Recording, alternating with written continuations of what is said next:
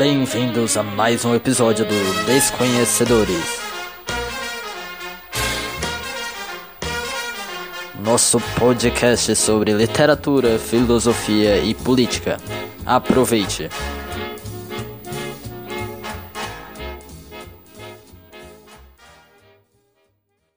Trees by Joyce Kilmore.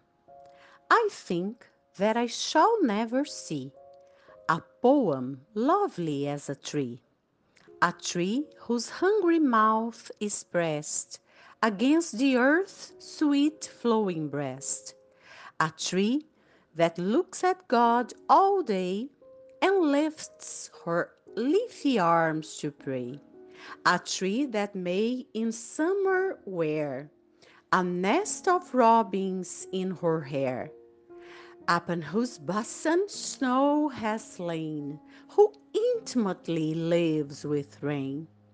Poems are made by fools like me, but only God can make a tree.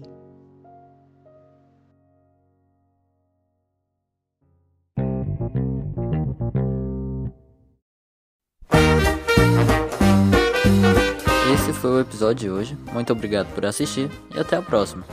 Thank you.